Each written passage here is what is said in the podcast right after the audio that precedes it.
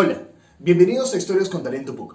En este espacio los jóvenes podrán conocer a los especialistas que llevaron las carreras PUC a otro nivel, con proyectos para transformar nuestro país y el mundo. ¿Listos?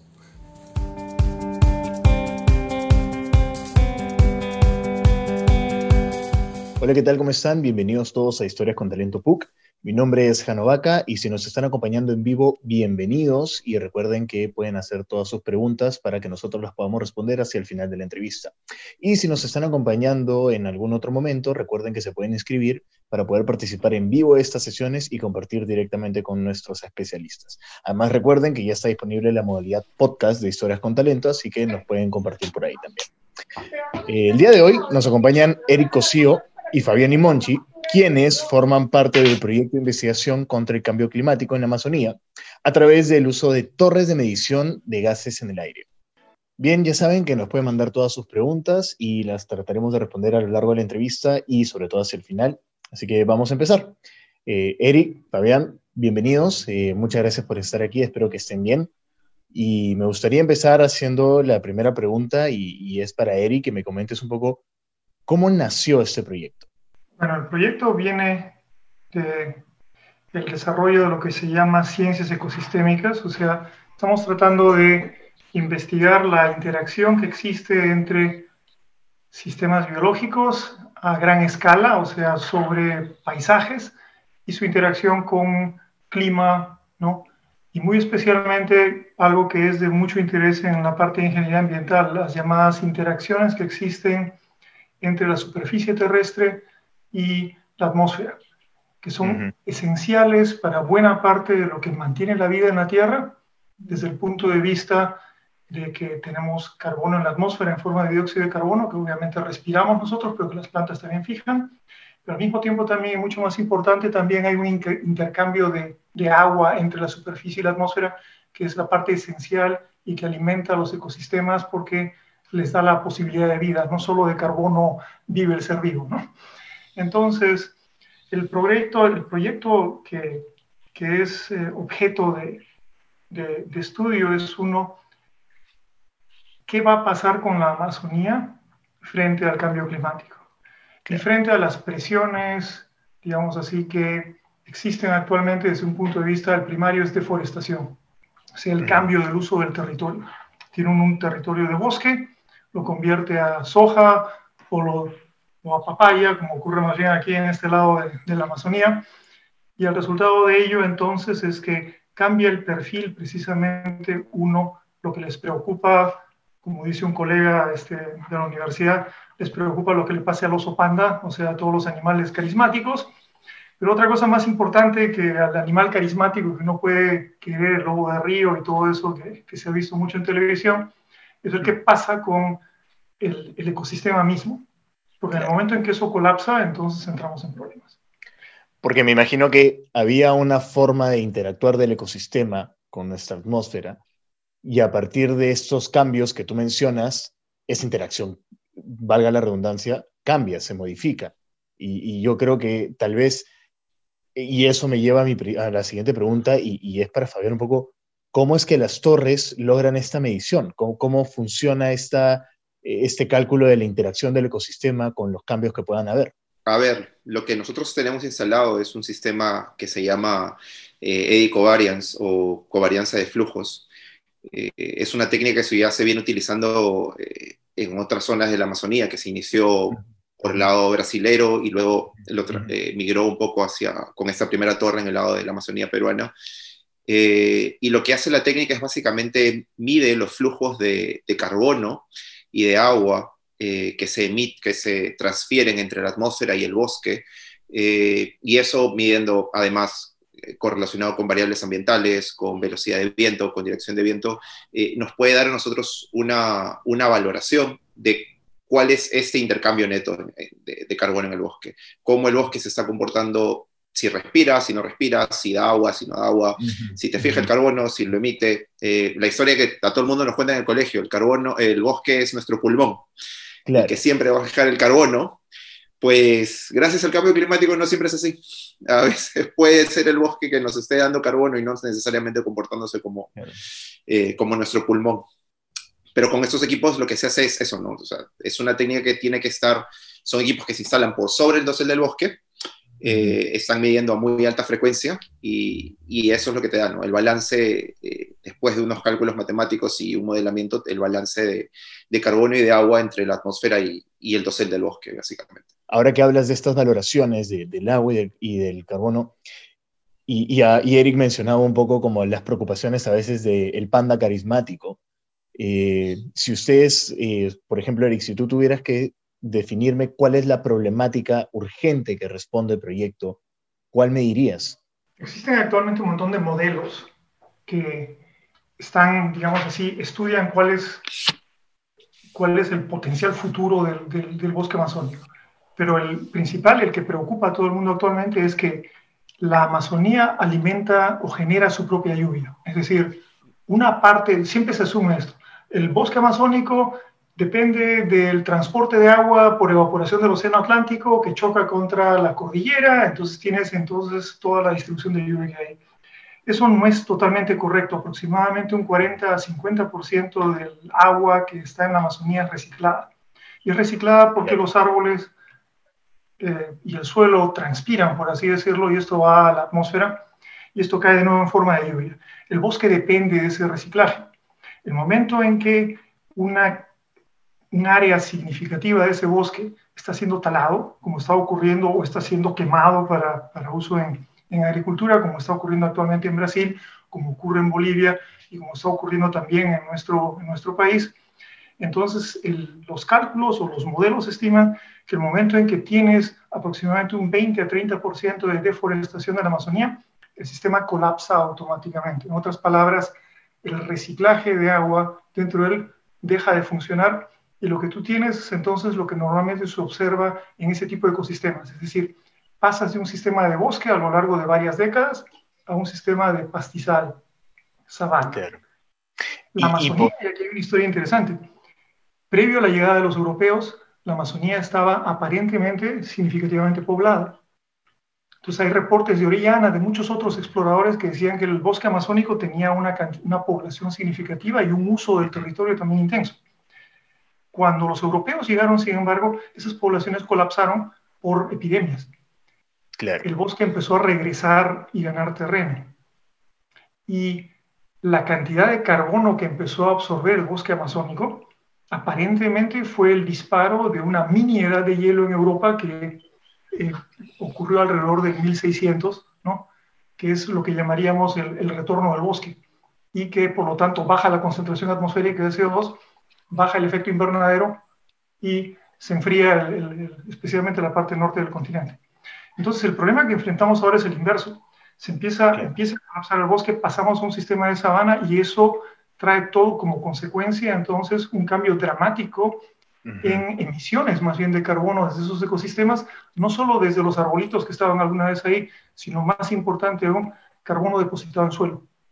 El, la claro, suelo eh, una cantidad enorme de carbono y eso sale a la atmósfera digamos que son estos pequeños cambios los que a simple vista podrían no significar nada, pero que empiezan a generar esta crisis en cuanto a la cantidad de agua y la cantidad de emisión y recepción de carbono. Es sumatoria, definitivamente. Claro. Yo, yo, les comento que antes de la entrevista eh, me comentaron que Fabián es un poco el elemento gadget del proyecto y justamente por ahí va la siguiente pregunta. Eh, ¿Qué tecnología utiliza este proyecto? ¿Es muy compleja, es muy elaborada o es algo que puede resultar más pragmático a, una vez que se, se, ejecuta? Partiendo desde que en el laboratorio ninguno es ingeniero, eh, ninguno diseñó nada de estos equipos y todo lo aprendimos a, a cocachos aprendí, como, dijimos, como decimos a veces en el laboratorio, y restregándonos la nariz contra el suelo. Eh, de hecho, los equipos que tenemos instalado arriba es lo que se puede decir state of the art tenemos tecnología de punta instalada en la, en la torre, eh, equipos que han sido inclusive eh, repotenciados para, para estar en, en, los últimos modelos. Eh, tenemos equipo meteorológico que podría alguien decir, bueno, es un equipo básico, pero realmente es de alta precisión. Eh, de equipos que te miden radiación, en, que se llaman radiómetros de cuatro elementos. Te miden radiación incidente, radiación reflejada del suelo, que además se mide onda corta, onda larga al mismo tiempo, te hacen los cálculos del albedo. Eh, tenemos sensores de temperatura y humedad súper sensibles, eh, tenemos sensores de, de, radiación PAR, que es la radiación fotosintéticamente activa, que está súper relacionada con esos cambios en el bosque. Pero el equipo principal es este equipo que te digo que mide eh, los flujos de, agua y de dióxido de carbono, eh, que es un equipo de la compañía Lycor, que además viene asociado con un anemómetro sónico. Estos equipos tienen la capacidad de trabajar por arriba de 20 Hz, o sea, hacen pueden medir arriba de 20 mediciones por segundo. Eh, el equipo se asocia. lo básico está aquí. Tienes una copa de que toma el aire Asociado a eso tienes un anemómetro sónico que está detrás, que con cálculos y diciéndole qué tanta distancia hay entre un equipo y el otro, te puede decir exactamente de dónde vino tu molécula de aire que se está midiendo en ese instante, en esa fracción de segundo, y decirte si viene de la atmósfera, si viene del bosque, y además cuál es su concentración, tanto de CO2 como de, como de agua. ¿no? Entonces, la verdad que estamos hablando de equipos bastante sofisticados, bastante, bastante sofisticados.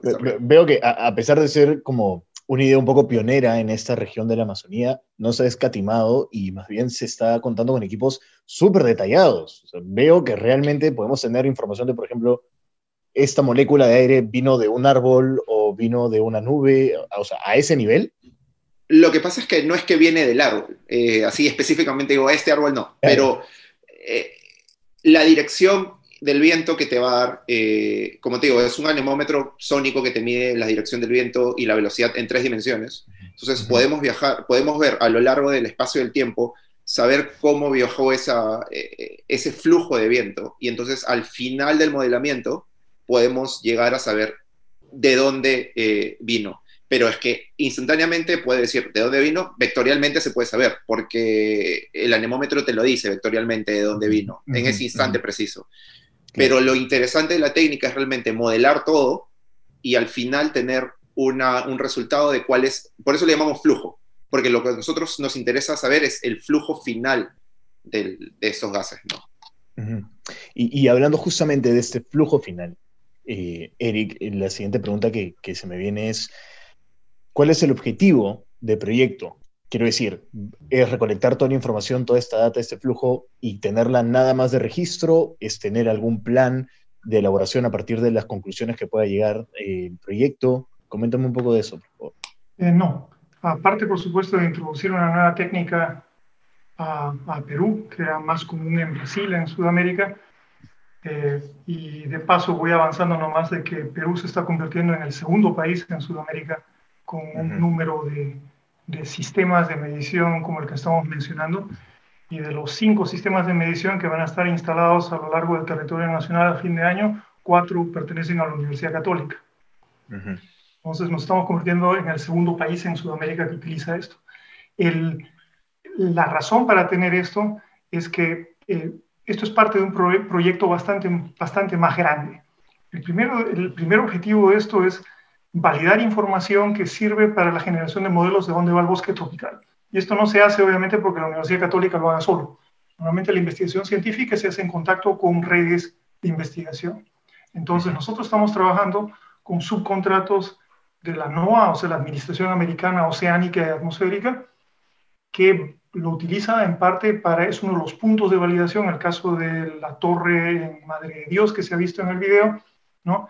Es, una, es un sitio que se llama de validación de data in situ para los resultados del Observatorio Orbital de Carbono, el llamado OCO2 y OCO3, que son eh, eh, cámaras y sistemas de observación de, de, carbono atmosférico ubicados en la estación espacial. Esa es una parte. Y la segunda parte, por supuesto, es, pertenece a una red del continente americano denominada Meriflux, que es la que utiliza este tipo de técnica precisamente para medir los intercambios entre, entre ecosistema y, y, atmósfera. Pero una cosita más importante, justo lo que estaba mencionando Fabián, y, y Mr. Gadget creo que se le, se le escapó un poquito de eso ahora, que es el asunto de, por ejemplo, tenemos este, otra torre en Ica, en Pisco, en la zona oh, sí. Eh, que es agrícola. Y la ventaja de ese tipo de sistemas es que tienen una huella de que pueden llegar, dependiendo de la altura, de un kilómetro cuadrado o algo así.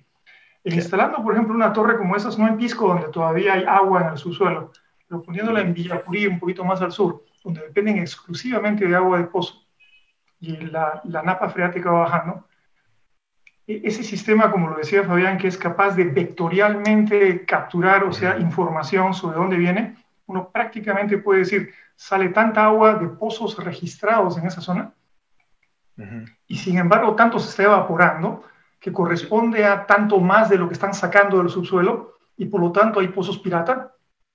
Sí, y esos pozos pirata están en la dirección noreste, por ejemplo, te lo puedo decir. Wow.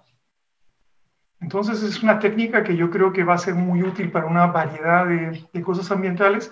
Más interesante aún, estos sistemas de torres eh, normalmente están ubicados justo en departamentos de ingeniería ambiental en buena parte de universidades internacionales.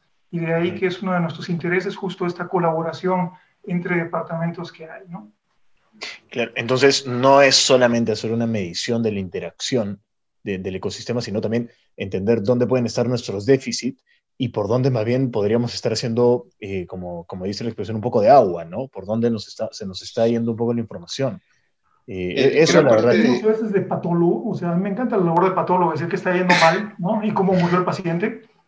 Pero eh, las otras aplicaciones que son más de ingeniería y que tiene esta técnica y que, nos, que estamos justo viendo con la gente de ingeniería en la universidad, es el hecho de que tienen una técnica diagnóstica también muy buena. Y, y, justamente, siguiendo hablando de, de, de, este, de este tipo de problemáticas, como, como el ejemplo que, como lo que me han comentado en, en, en ICA, eh, Fabián, tú dime, ¿qué otros esfuerzos deben ir de la mano en este proyecto para que, para que el, impacto de este sea verdaderamente palpable? ¿Qué más se debe hacer, por ejemplo? Detectamos estos pozos piratas. ¿Qué es lo que viene a continuación?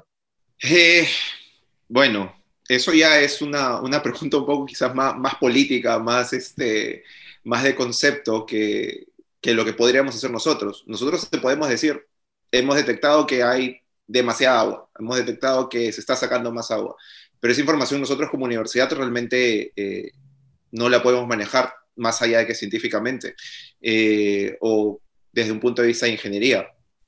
Quizás este, esa información puede ser entregada, puede ser este, trabajada con gobiernos regionales, con autoridades locales y poder observar este, realmente si hay, como, como decía Eric, ¿no? si hay un pirateo de agua, por ejemplo, en, en, los sitios que, que, está faltando el agua. O implementar otros, otras, otros, este, otros sistemas de riego, porque también lo que podemos observar es que también se puede ver si hay un déficit de agua, que es lo que podría observarse. O sea, esta técnica eh, puede evaluar lo que nosotros llamamos, este, que se conoce como evapotranspiración, eh, que es básicamente ese intercambio de agua entre, entre, el, entre el, entre el sistema agrícola y, y, el, eh, y el, sistema hídrico. Y también puedes ver esos déficits de agua.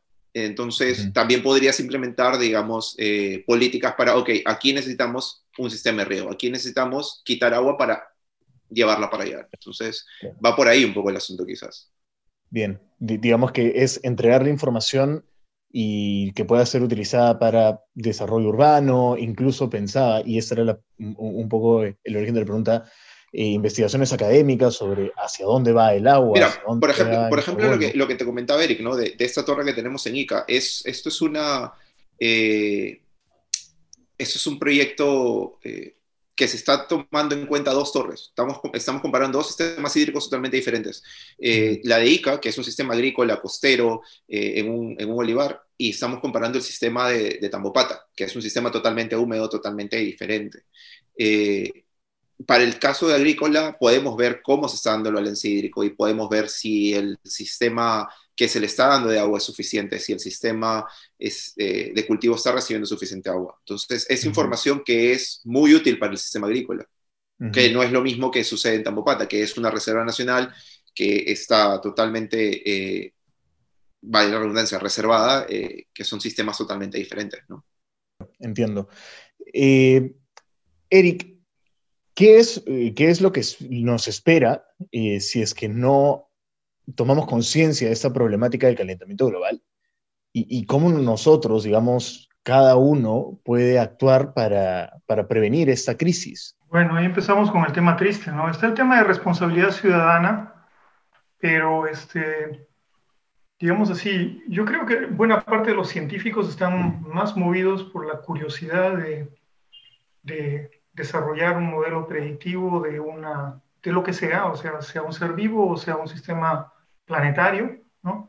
Que este, decir eh, qué podemos hacer, porque eso ya corresponde a otra, a otra realidad, si quieres llamarlo así.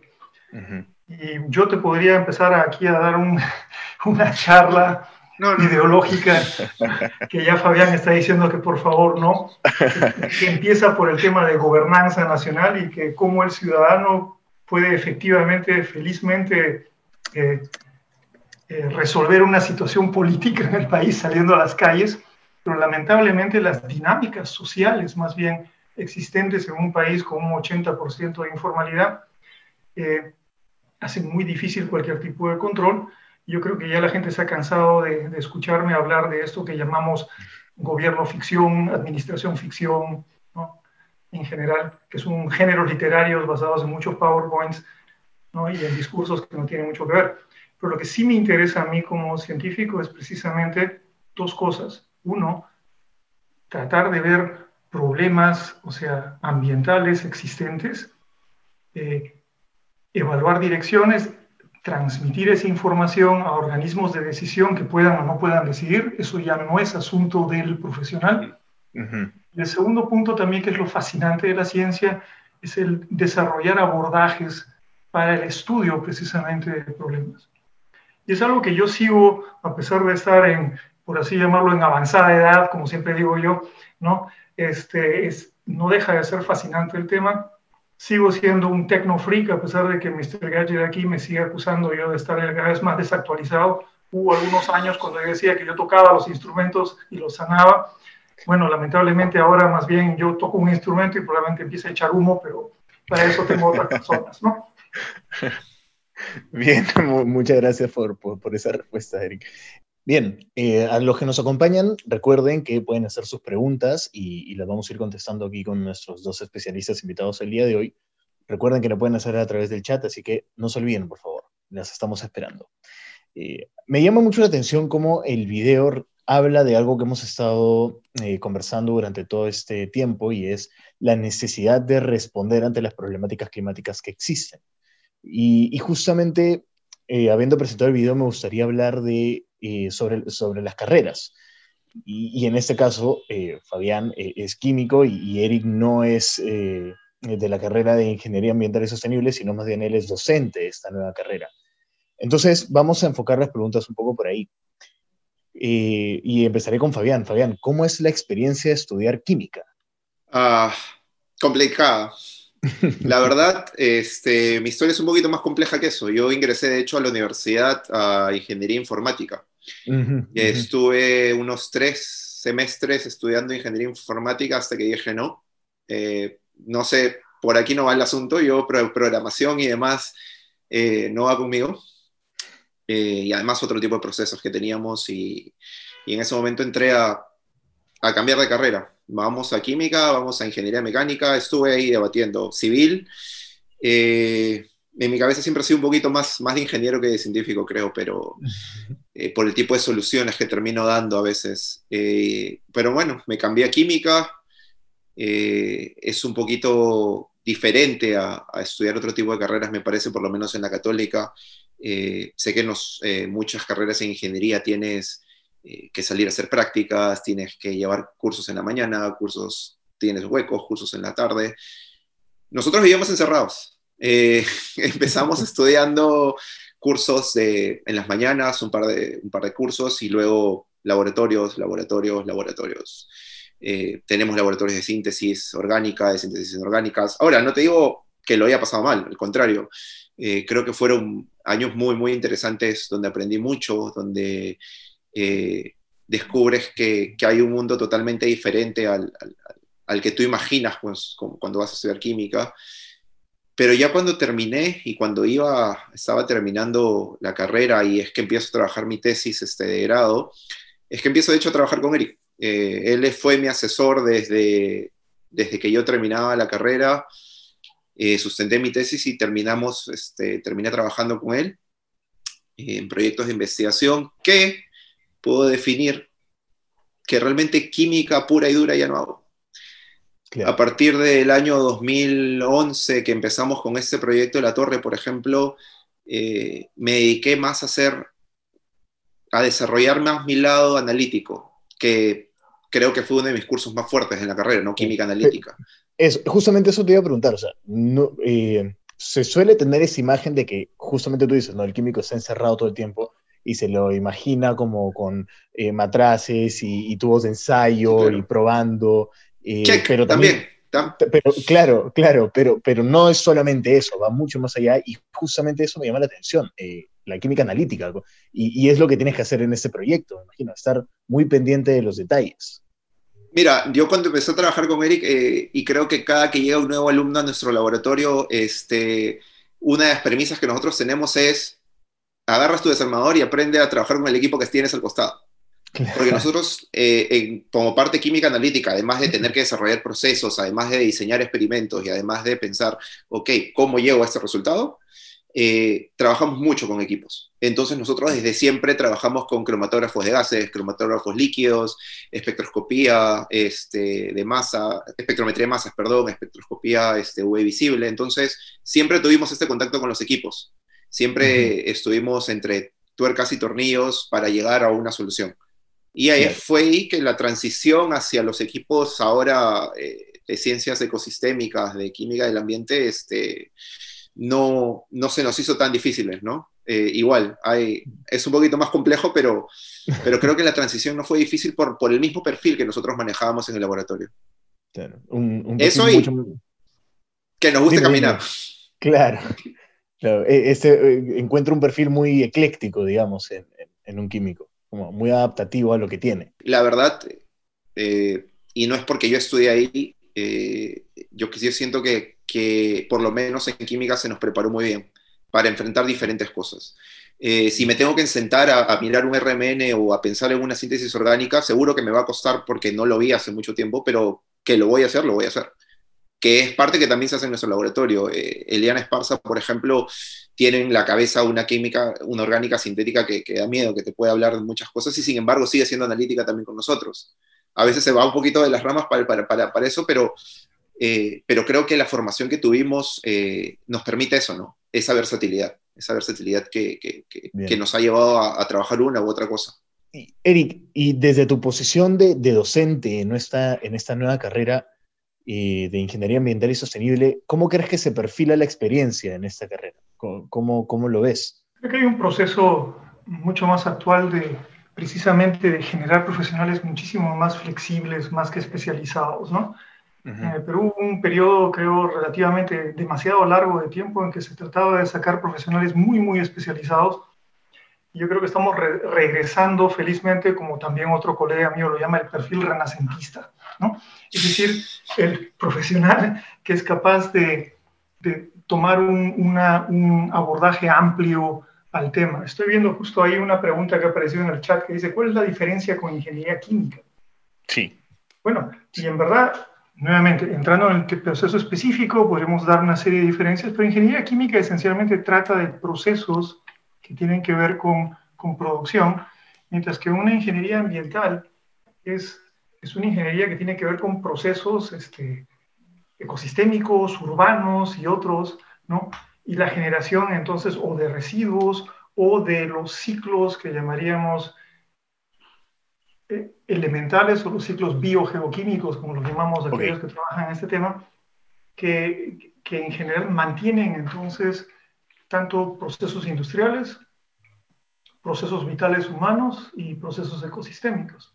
Entonces ahí hay una diferencia significativa, lo cual no implica que un ingeniero químico no pueda dedicarse a temas ambientales eventualmente o que un ingeniero ambiental pueda especializarse en procesos más, chicos. A mí me parece que a veces es mejor yo recomendaría a los, a los chicos en general dedicarse a temas un poco más amplios desde el comienzo, ¿no? Y poder ir enfocando. Y poder el ejemplo de mi carrera, o sea, yo soy clásico de muchos, técnicamente soy biólogo de licenciatura, de ahí me dediqué a bioquímica, que ha sido el tema que he manejado prácticamente toda mi vida, ¿no? Hice un doctorado en botánica, a pesar de no ser capaz de clasificar a una planta en mi vida, porque las tomé en el departamento de química, todos mis cursos en mi trabajo, y no en el departamento de botánica, eso va indicando la flexibilidad académica que hay en eso. Claro. Y posteriormente he trabajado en temas que eventualmente han ido cambiando aspectos más biofísicos, como lo que estamos conversando hoy día. Entonces es un proceso natural que todo profesional, desde que sale de la carrera, incluso cuando la está estudiando, va definiéndose. Muchos de los chicos que hemos tenido en química trabajan en toda clase de temas, ¿no? Eh, estén en Rockefeller o en Caltech o en, o, en, o en, Copenhague o en otro lado, que es lo bueno de la Universidad Católica, ¿no? El, el, el grado de, de, de, nivel de, posgrado exterior y la capacidad de desarrollo profesional que tienen estos chicos posteriormente para el extranjero. Uh -huh. quiero, quiero agradecerle a Sheila Rosas, a Rosas porque justo esta pregunta de ingeniería química fue de ella como la pregunta de Sheila, pueden hacerlas también los que nos están acompañando y ven que las vamos a ir respondiendo. Y, y justamente ahora, Eric, que mencionas eh, a la universidad y, y, y, el apoyo que brinda, te, te, quería preguntar si, si la universidad es la que apoya ese tipo de investigaciones eh, o, o, cómo funciona y cómo es que se logró empezar el proyecto de las torres de Tambopata. Te voy a decir una, lo que una vez el presidente de la de la sociedad Max Planck dijo en Alemania. Decía, busca cabezas competentes y en base a ello armas todo el resto. Entonces, si bien lo bueno es tener una política institucional precisamente que fomente o practique una renovación docente que tiene que ser siempre constante.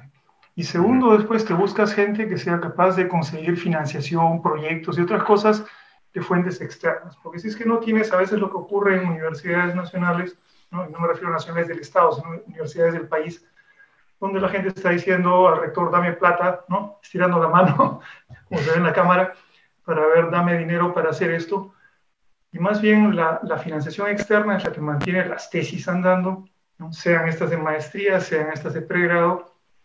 Lo bonito de la universidad es que precisamente un gran número de tesis de pregrado se llevan a cabo financiados con proyectos externos.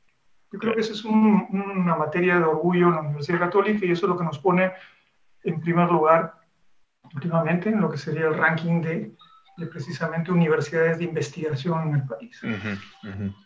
Solamente para complementar un poquito, este, Jano, sí, claro, lo, que, claro. lo, que, te decía Eric, eh, y a tu pregunta creo, eh, sin embargo, la, la, universidad definitivamente sí, sí da un soporte. Eh, uh -huh. La universidad también promueve esta investigación. Eh, tenemos bastante apoyo a través del Vicerrectorado de Investigación y de la DGI. Y el, la torre tuvo, este, ha tenido momentos en que también ha sido subvencionada por, por, fondos que vienen directamente también del Vicerrectorado de Investigación. ¿no? Uh -huh. Pero como te decía Eric, la, el dinero fuerte viene, viene, viene de los proyectos que se pueden uno postular a, por fuera de la universidad. Eso no quiere decir que la universidad no, lo, no también no nos claro. dé un soporte, porque existe, existe. Pero, pero, justamente hablábamos hace un rato de la necesidad de una suma de esfuerzos. ¿no? Está la universidad uh -huh. y supongo que también debe funcionar como un gran aval que la universidad te está apoyando el proyecto, pero definitivamente se requieren apoyos externos. Eh, aquí hay otra pregunta más sobre química y, y, y es, Fabián, creo que, que sería pertinente hacértela, y es, ¿dónde vemos la química actuar en nuestro día a día? En todos lados. eh, es, es, que es una, es una, es una pregunta que, que puede sonar compleja, pero realmente eh, depende de qué enfoque le quieramos dar esa respuesta. ¿no? No, no sé si te refieres a dónde lo vemos el día a día, desde, desde que cuando cocinas. Yo siempre digo, y creo que en el laboratorio la broma, creo que todo químico lleva un cocinero adentro. Eh, y no me refiero a Breaking Bad directamente. Este, pero creo que, creo que en cada cosa que nosotros podemos ver o tocar o, o, o, o tener en la mano eh, está involucrada la química. Agarras tu uh -huh. celular. Aquí hay demasiadas, este, de, demasiados eh, compuestos inorgánicos con, con, los que, con los que funcionas, con los que trabajas, eh, los audífonos, la misma ropa, los tintes. Sí. Es, es absolutamente re, todo. Respirar, ¿no? O sea. Estás, eh, en, y ahora, si nos referimos a la química nacional, eh, yo creo que, que, la, que, el, que, la, educación que se está logrando ahora es, es, es, está bastante más adelantada de lo que quizás cuando yo empecé mi carrera.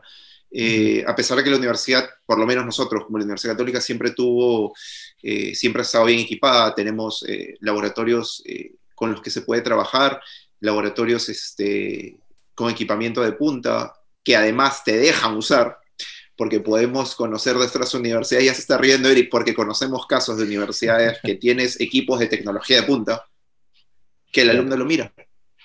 Y dice, no, o sea, y como te digo, nuestra política siempre ha sido aprende, toca, enseña. Cuando yo, hay un curso que, que, Eric me, me, encarga a mí de dictar, que es de, de análisis instrumental, eh, yo lo primero que hago es, tú tienes que meter la mano en el equipo, yo estoy acá para guiarte. Si vas a destruir el equipo, ahí yo te detengo. Mientras tanto, avanza. Entonces, creo que es eso, ¿no? La interacción, aprender, dar. Eso es lo más importante, creo, para nosotros en la educación de química. Claro, bien. Eh, Eric, ¿por qué la palabra sostenible? ¿Por, qué el enfoque en esa palabra? Viene, del, viene de la, yo diría, de la preocupación actual precisamente de que no se trata solo de entender la manera como cómo funciona el entorno y qué estamos haciendo, cuáles son los efectos que tenemos como humanos sobre nuestro entorno, sino también de ver cómo podemos precisamente modificar procesos para causar menos impacto. Entonces, sostenibilidad es un, es un tema básico, yo creo que es la preocupación constante y debería convertirse en la obsesión del siglo XXI, dado el impacto humano sobre el planeta. Por lo tanto, toda carrera debe tener una una, una visión eh, orientada hacia la sostenibilidad y a mí me parece una excelente idea que justo la carrera de ingeniería ambiental tenga eso dentro de, su, nombre, ¿no? Claro, Ahora, este, sí. No, digo, porque va más allá de solamente un tema de nomenclatura. El enfoque está ahí y, y, es un tema de, puede ser muy de detalle, pero dice mucho de hacia dónde va a observarse la carrera. Yo creo que uno de los temas también parte mucho de precisamente la, el, interés de algunos de los profesores que han movido esto, que han sido aquellos que han estado interesados muchísimo en, análisis de ciclo de vida, que son procesos que definitivamente van orientados a, sostenibilidad. Es decir, cómo usamos este, eh, insumos, qué desechos producimos y al final cómo optimizamos un proceso, que esa es una manera de, entender, eh, digamos así, todo desde un punto de vista de ingeniero o sea, en, forma de proceso, me parece que es, que es excelente, un excelente abordaje para la carrera desde ese punto de vista.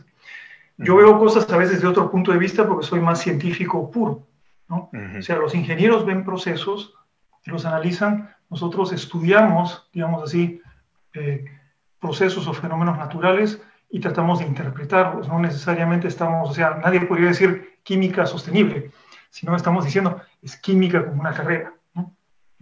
Pero de ahí lo atractivo. Eh, antes de pasar a, responder las preguntas del público, que hay algunas que, que, han puesto y se lo agradecemos mucho, vamos a pasar a una dinámica que, que a mí la verdad es que me gusta bastante.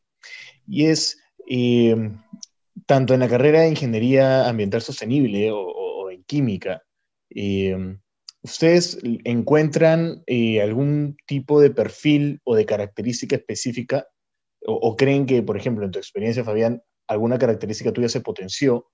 Y, Eric, en, tu caso, ¿cuál crees tú que es como, eh, cuáles podrían ser los intereses que tiene un alumno eh, que se está terminando de animar por ingeniería eh, ambiental sostenible? ¿no? Fabián, si, si puedes empezar tú, por favor. A ver, yo creo que un perfil específico no hay. hay si hay algo que, sí tiene que haber es curiosidad. Curiosidad de, aprender un poco más, de buscar, de hacerse preguntas del porqué de las cosas, sí. Creo que ese es un requisito indispensable y creo que cualquiera que, que, va a alguna carrera o que quiere estudiar algo eh, lo tiene. Eh, yo siento que potenció mucho la creatividad que alguna vez pude, pude traer conmigo. Eh, como te digo, lo que yo más potencié fue, fue mi lado analítico. desde que empecé quizás mis últimos, mis, mi último año, mis últimos dos, tres semestres de la universidad, ahí es un poco donde, mira, tú empiezas y realmente no, puedes tener un objetivo de decir, ok, voy a hacer esto. Quizás yo en algún momento pensé, cuando me cambié química, quiero ser pura bioquímica. Y mírame, yo estoy un poco alejado de la bioquímica y hago más procesos, más este, eh, analítica, más ecosistémica. Entonces, eh, yo creo que en el camino vas, vas descubriendo realmente cuál es, cuál es tu, tu objetivo final, cuál es, qué es lo que más te llama. Porque lo que te puede gustar ahorita, dentro de dos años te aseguro que no es igual. No es igual. Y es lo que me pasó a mí. Por lo menos se puede hablar de mi experiencia. Y que potencias muchas de las cosas que no crees que no tenías, es increíble lo que puedes descubrir mientras, mientras vas este, aprendiendo nuevas cosas, ¿no? Eric, también, por favor, eh, lo que te mencionaba, ¿no? ¿Qué, ¿Qué, tipo de características o perfiles crees que, que, que, podrían tener los potenciales alumnos de esta carrera? Bueno, lo primero que, que, es importante es un interés ambiental, o sea, eh, yo creo que la, la, carrera está tratando de vender eso. En segundo lugar, también es ah, una, una, la flexibilidad y el interés, o sea, cuando uno estudia una carrera de ingeniería, a diferencia de una carrera de ciencias, como estaba mencionando anteriormente, uno tiene que estar interesado no solo exclusivamente en mecanismos, sino en aplicaciones y, y, y, en optimización de procesos. El científico lo observa desde un punto de vista de cómo funciona en general, el ingeniero ve y optimiza o claro. hace retroalimentación para ello. ¿no? Entonces, eh, se necesita un, justo ese tipo de curiosidad, de, exploración por una parte. Yo creo que además la ingeniería ambiental es una, es una carrera que a mí me parece fascinante actualmente por el hecho de que eh, combina una serie de cosas. O sea, tienes que saber bien tu física, tienes que saber bien tu química, tienes que saber tu biología. ¿no? O sea, son herramientas de ciencias fundamentales y tus matemáticas, ni mencionarlo, porque obviamente los chicos que ingresen van a tener que... Eh, tener bastante de ello en los primeros cuatro semestres, ¿no? Pero eh, yo creo la reacción que... De, la reacción de Fabián asusta, lo dice asusta muy bien. a algunas personas, no sé también, pero, pero es esencial y permite dar una, una, base sólida para lo que, lo que viene después en la carrera. En general, lo que yo creo es más importante es eh, la actitud hacia, ¿no? Eh, el tratar de entender el entorno, eso es probablemente lo más interesante, no un asunto exclusivamente mecánico o estructural, sino decir, muy bien, este es mi medio ambiente y yo quiero ver cómo funciona y quiero aportar a ello. Segundo, además, me interesa bien una, una buena base en ciencias básicas que, que, sirvan para entender ello. Y posteriormente, yo creo que el cielo es el límite, porque lo bonito de estas carreras de ingeniería son gente que termina haciendo ingeniería propiamente dicha, trabajando para la industria. Muchos de ellos terminan de académicos y muchos de ellos terminan de investigadores básicos, o sea, haciendo ciencia fundamental también. Eh, aquí hay ya una pregunta de, de, las personas que nos acompañan, de los chicos y chicas que nos acompañan. Eh, recuerden que vamos a empezar a responderles, así que es el momento. Eh, Jimena Casas pregunta, si la contaminación está tan mal en nuestro país y en el mundo, ¿aún estamos a tiempo de mejorar? ¿Cómo podría aportar siendo ingeniera ambiental? sí, está mal la contaminación está mal, o sea, ¿para qué te voy a decir que no? ¿Para qué vamos a, engañarnos, tanto aquí como en el mundo? Estamos a tiempo, eh, nunca es tarde, supongo. Eh, es lo que yo entiendo, nunca es tarde. Eh, podemos empezar procesos, ahora hay estudios que te dicen, por más que tú empieces ahorita, la contaminación de aquí a 30 años no va a cambiar, pero si no empezamos ahorita nunca va, nunca va a haber un cambio. hay políticas que se pueden implementar, hay análisis que se pueden que ayudan a implementar estas políticas. Hay, eh, pero como, como, repito, nunca es tarde. Eh, nosotros mismos nos sorprendemos de los resultados que estamos viendo en nuestros, en nuestros estudios eh, y cómo a lo largo de los años, porque esto viene desde el 2011, pueden los resultados ir variando. frente a cambios que nosotros podemos hacer, finalmente no lo sabemos. Las políticas no las implementamos nosotros, los cambios no los implementamos nosotros, pero eh, el aporte que a mi parecer podrías dar siendo eh, estudiando esta carrera o volviéndote ingeniero ambiental es, es, eso, ¿no? Tú misma poder implementar procesos, tú misma entender qué es lo que está mal, tú misma entender eh, por qué se hace A y por qué no se hace B y por qué es mejor hacerse. Uh -huh. Y a partir de ahí, el aporte más pequeño que puedas dar realmente es una suma de esfuerzos. Y eso termina siendo algo bastante más macro. No, no sé si quisieras agregar algo más. Sí, bueno, yo creo que Fabián ha sido bastante completo en eso. Ah, yo añadiría nada más es precisamente el hecho de que muchas veces las soluciones tecnológicas, o sea, pueden ser muy complejas y a veces pueden ser muy sencillas y a veces salen nuevas soluciones. Los cambios de, digamos así, la, la transición eventual que vamos a tener y esperamos que vamos a tener debido a políticas que se están haciendo ya, este, estamos diciendo 2030, 2050. En el 2030 un buen número de autos de combustión interna van a salir, ya no van a estar en el mercado. Estamos cambiando a otros tipos de generación. Algunos dicen autos eléctricos, otros hablan de autos de hidrógeno, otros hablan de celdas de combustible. Es decir, vamos a tener una serie de soluciones. Entonces, eh, a veces, muchas veces hablamos de contaminación como el problema, que es lo que estaba mencionando, creo, Jimena bastante. Pero a veces no es solo un problema de contaminación, muchas veces nos damos cuenta que como parte de nuestros procesos industriales hemos estado produciendo cosas y de repente sale la, ah, fíjate, no nos habíamos dado cuenta que esto tenía este efecto. Pero al mismo tiempo empiezan a aparecer soluciones tecnológicas eh, que, que, son asequibles, ¿no? O sea, si bien es cierto, eh, eh eh, soy un pesimista nato, ¿no? Digamos así. Eh, y bajo otras circunstancias se me puede considerar más bien un, optimista absoluto en otras circunstancias. Yo diría que en este caso tiendo a ser optimista eh, porque hay una, una este, digamos así, los sistemas políticos globales, especialmente ahora con las nuevas elecciones en Estados Unidos, están empezando a coincidir junto con tecnologías asequibles, y una nueva manera de pensar. Y yo creo que la, la pandemia ha causado también, yo creo, una especie de reseteo de los, de los chips cerebrales de mucha gente, que el, el, ver estos asuntos ambientales es, es, algo con futuro, definitivamente.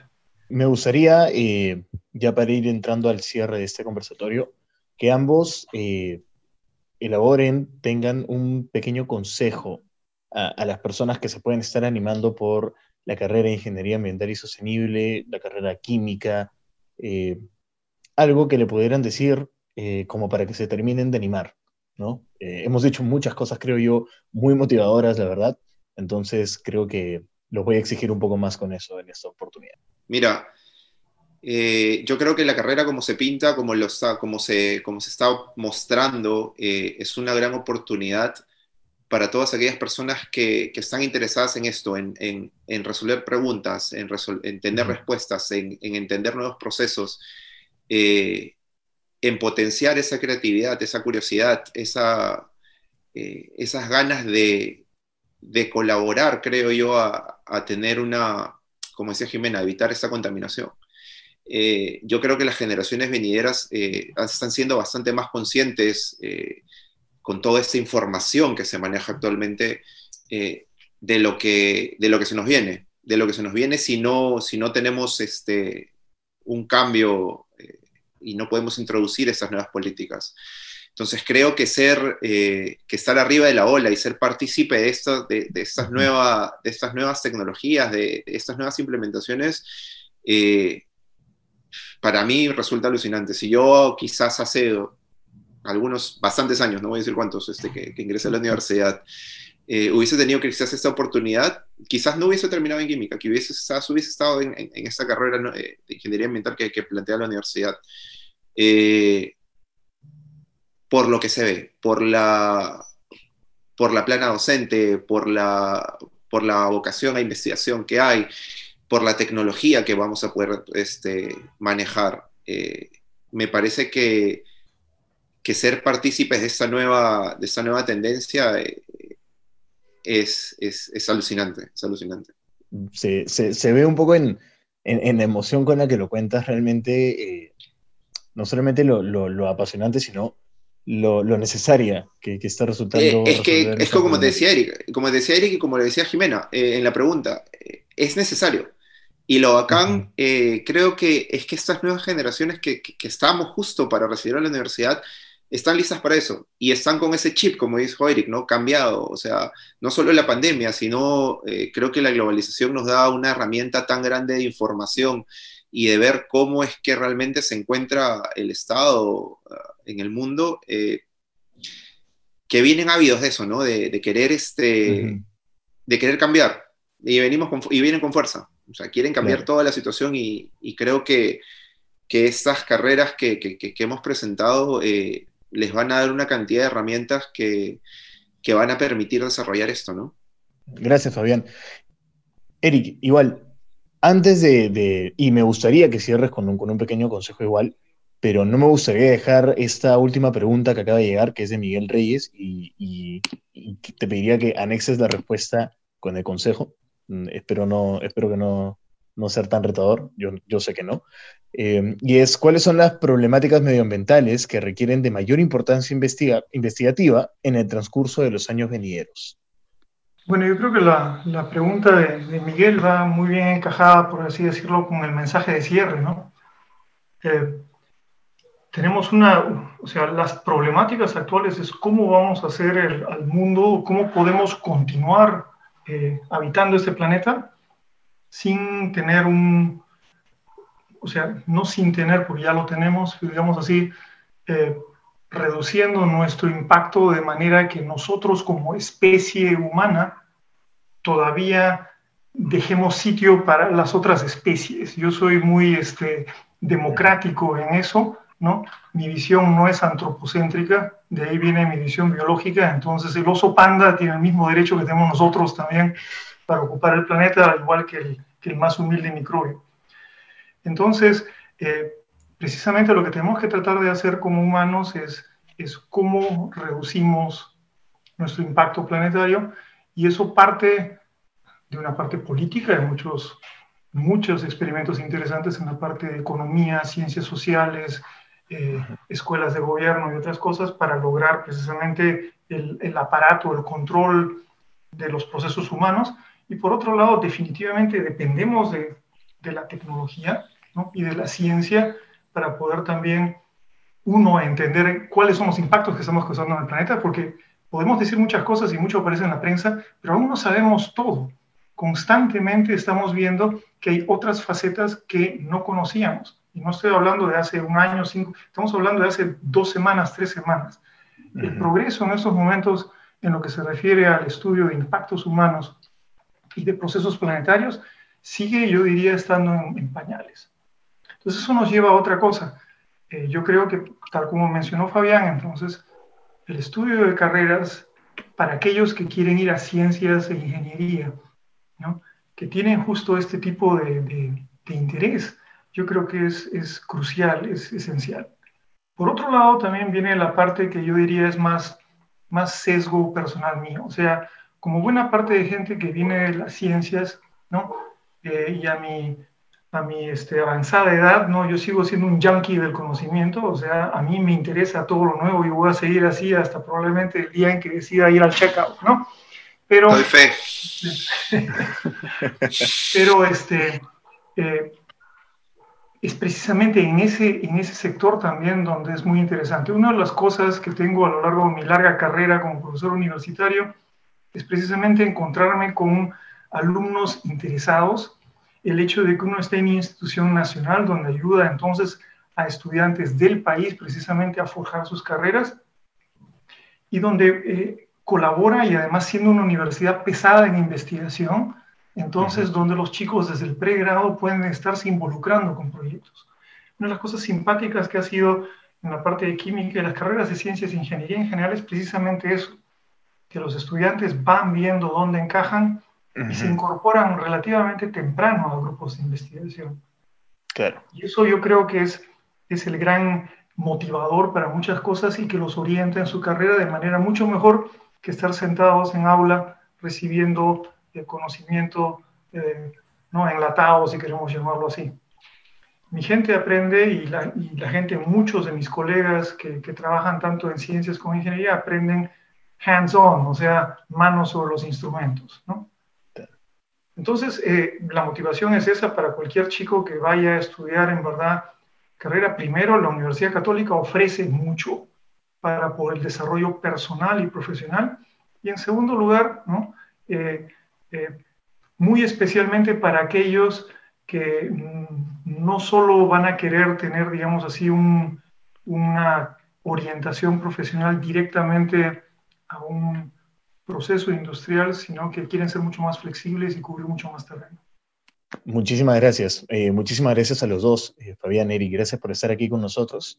Nosotros estamos llegando ya al final de esta historia con Talento PUC. Esto ha sido todo en nuestra edición de hoy. Por favor, no se olviden de estar atentos a todas nuestras redes sociales, de, seguir las redes y estar atentos porque ahí se va a colgar nuestra entrevista, la entrevista hecha el día de hoy, para que la puedan compartir los que nos están acompañando el día de hoy con alguien que ustedes crean que pueda estar interesado en ingeniería ambiental y sostenible y, se terminen de animar por entrar a esta carrera. De verdad, muchas gracias por estar con nosotros. Quiero eh, agradecer a los dos invitados que, han estado conmigo el día de hoy. Muchas gracias por, por la buena onda, por el tiempo.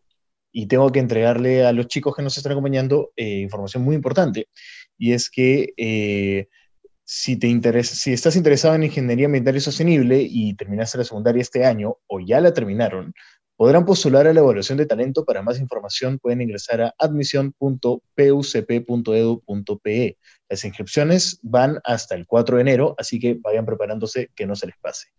Para cerrar la edición de hoy, eh, vamos a cerrar con un video que, que yo les los invito a verlo es eh, una pequeña entrevista al coordinador de la carrera de Ingeniería Ambiental y Sostenible. Eh, eso sería el, el, video de cierre de esta entrevista. Nuevamente, muchas gracias a los dos invitados del día de hoy. Mi nombre es Janovaca y nos estamos viendo en la próxima Historia con Talento Poco. Chao, chao.